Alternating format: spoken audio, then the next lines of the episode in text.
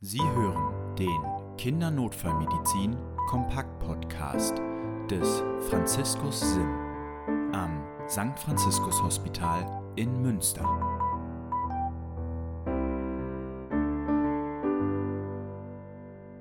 Herzlich willkommen zum Kindernotfallmedizin Kompakt Podcast. Mein Name ist Annika Rott.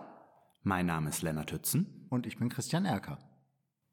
Und da sitzen wir wieder zusammen am selben Tisch. Diesmal zu dritt. So sieht's aus, Christian. Möchtest du noch mal einmal zusammenfassen, was sind so die Gründe, warum machen wir jetzt diesen neuen Podcast? Viele von euch haben ja bestimmt unseren Podcast Kinderanästhesie kompakt gehört, die letzten 20 Folgen, wo wir uns vor allem mit Kinderanästhesie beschäftigen. Und so das Feedback, was wir eigentlich bekommen hatten, war einhellig so, finden wir super, aber wie sieht's eigentlich mit Notfällen aus? Dazu wollten gerne viel, viele Leute noch viel mehr hören. Mhm. Vor allem Kinderärzte, vor allem Pflegende aus dem Bereich Pädiatrie und pädiatrische Notaufnahme, aber auch viele Mitarbeiter aus dem Rettungsdienst. Ja, und wir haben ja tatsächlich auch zu dem Kinderanästhesie-Podcast eine Veranstaltung im Franziskus-Sim bei uns.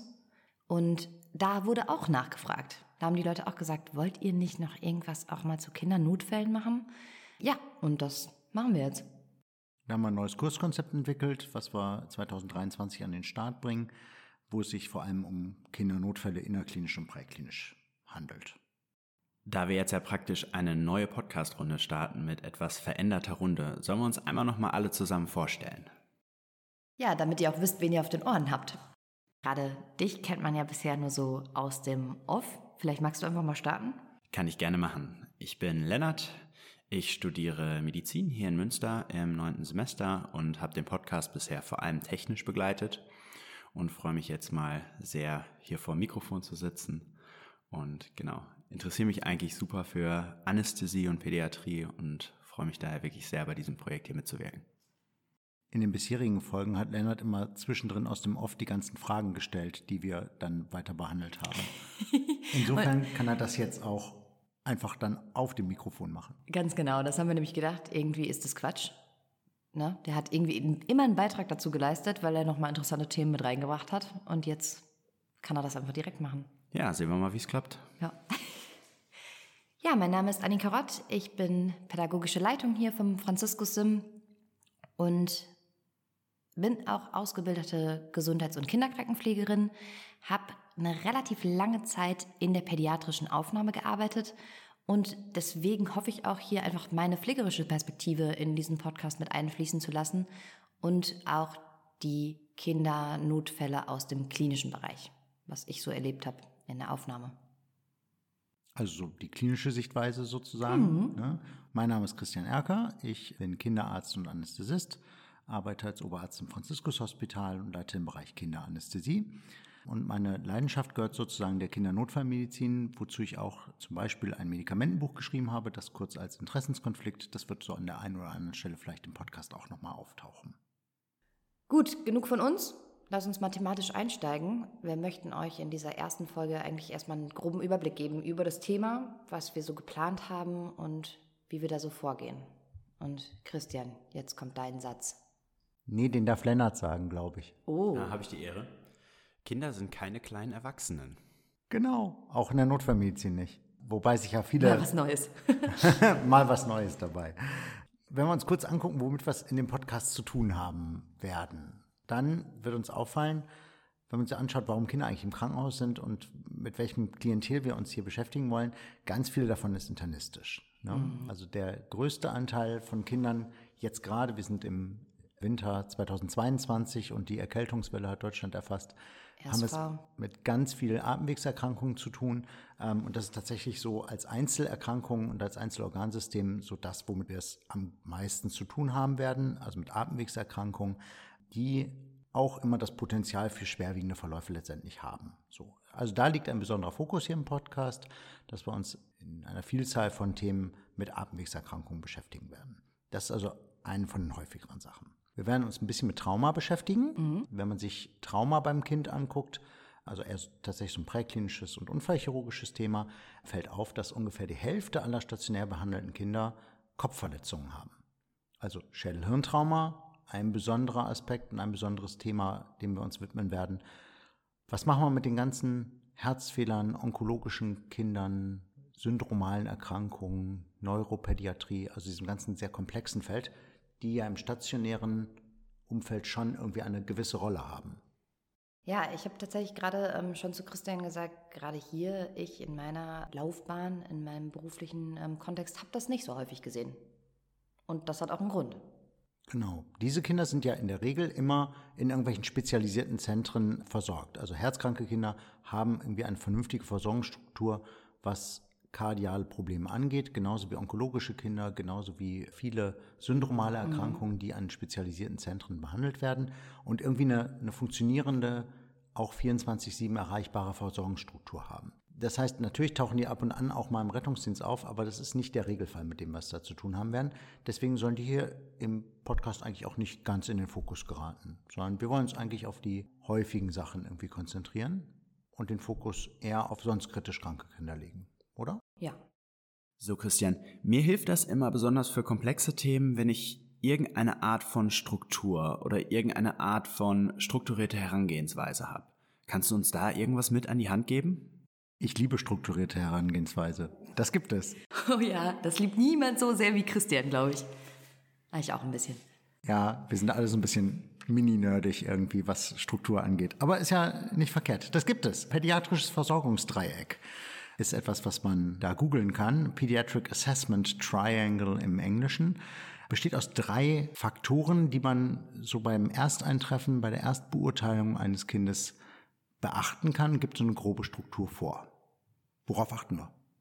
Na, wenn ich mir jetzt eine Elternteile vorstelle, die mit ihrem Kind in die Aufnahme kommen, dann ist sowas, was einem beim Ersteindruck auffällt, der Muskeltonus. Ne? Also wie ist das Kind auf dem Arm zum Beispiel, hat es Körperspannung, wie ist so insgesamt das äußere Erscheinungsbild und wie ist auch die Reaktion, interagiert das Kind mit der untersuchenden Person zum Beispiel oder auch mit den Begleitpersonen. Und klar, Bewusstseinslage ist auch was, was man überprüfen kann. Genau, und zwar nicht ganz definiert wie im Glasgow Coma Scale in einem Punktesystem, nee. sondern grob wach, nicht wach, erweckbar, nicht erweckbar. So. Mhm. Ja, also es soll immer noch ein Ersteindruck sein, ne? Es gibt keine zweite Chance für den ersten Eindruck. Worauf achten wir noch? Ja, was so klassisch ist, was man mit beachtet, ist die Atmung. Was kann man da sehen? Atemfrequenz. Kinder kompensieren Atemnot häufig über die Atemfrequenz, weniger über die Atemtiefe. Warum gucken wir uns später nochmal an? Mhm. Aber dann noch sowas wie Einsatz der Atemhilfsmuskulatur, also insgesamt die Atemarbeit. Ne? Hört man Atemgeräusche, inspiratorischer, expiratorischer Stridor. Oder Zyanose als Extremvariante einer Atemnot oder einer Sauerstoffunterversorgung. Ja, und Zyanose ja schon auch das, was man augenscheinlich sehen kann. Nicht erst, wenn ich irgendwie Sättigungssensor dran habe und eine Sättigung bei 70 habe, sondern das, was ich direkt sehe. Ne? Mhm. Und als dritter Faktor neben Ersteindruck und der Atmung schauen wir uns noch die Zirkulation an. Auch das grob als Ersteindruck. Ist es blass? Ist es kaltschweißig? Wie ist die Hautdurchblutung? Blasses Mund-Nasendreieck ist etwas, was häufiger auffällt.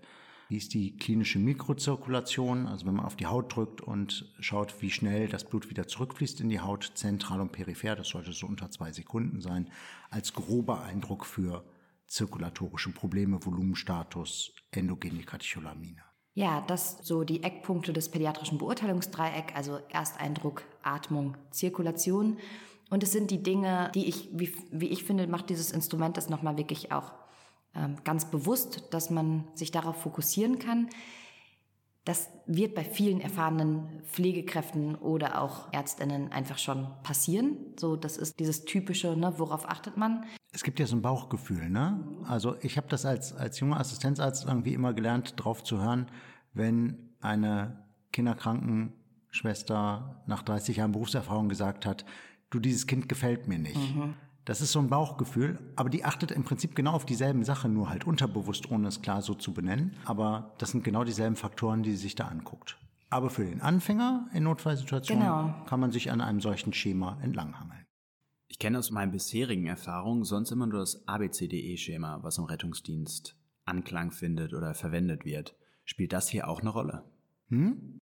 Funktioniert für Kinder genauso und ist letztendlich ja einfach auch nur die Fortführung von dem Beurteilungsdreieck. Mhm. Also das, was als erstes ja passiert ist, dass man sich auch tatsächlich Atmung und Atemarbeit, Atemweg und Kreislaufsituation anguckt. Nur das Ganze ich sag mal, systematisch ein bisschen weiter strukturiert und auch mit Maßnahmen entsprechend ergänzt. Das Ja. heißt, wir haben eine vorgegebene Untersuchungsreihenfolge A, B, C, D, E, aber genauso auch eine Handlungsreihenfolge, dass ich auch die Maßnahmen treffe für die Erkrankung ihrer Schwere nach.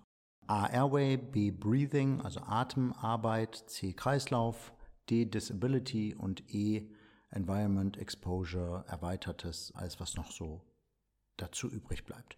Das ist ein etabliertes Konzept, was man präklinisch häufig anwendet, was man aber, ich sag mal, um so eine grobe Reihenfolge und Gewichtung vorzugeben, auch durchaus einsetzen kann. Ich glaube, wir werden vieles hier in dem Podcast auch in dieser Reihenfolge quasi behandeln. Also wir werden uns erst mit den Atemwegsproblemen beschäftigen, dann mit Atemnot, dann mit Kreislaufproblemen und so schrittweise immer weiter nach hinten rutschen.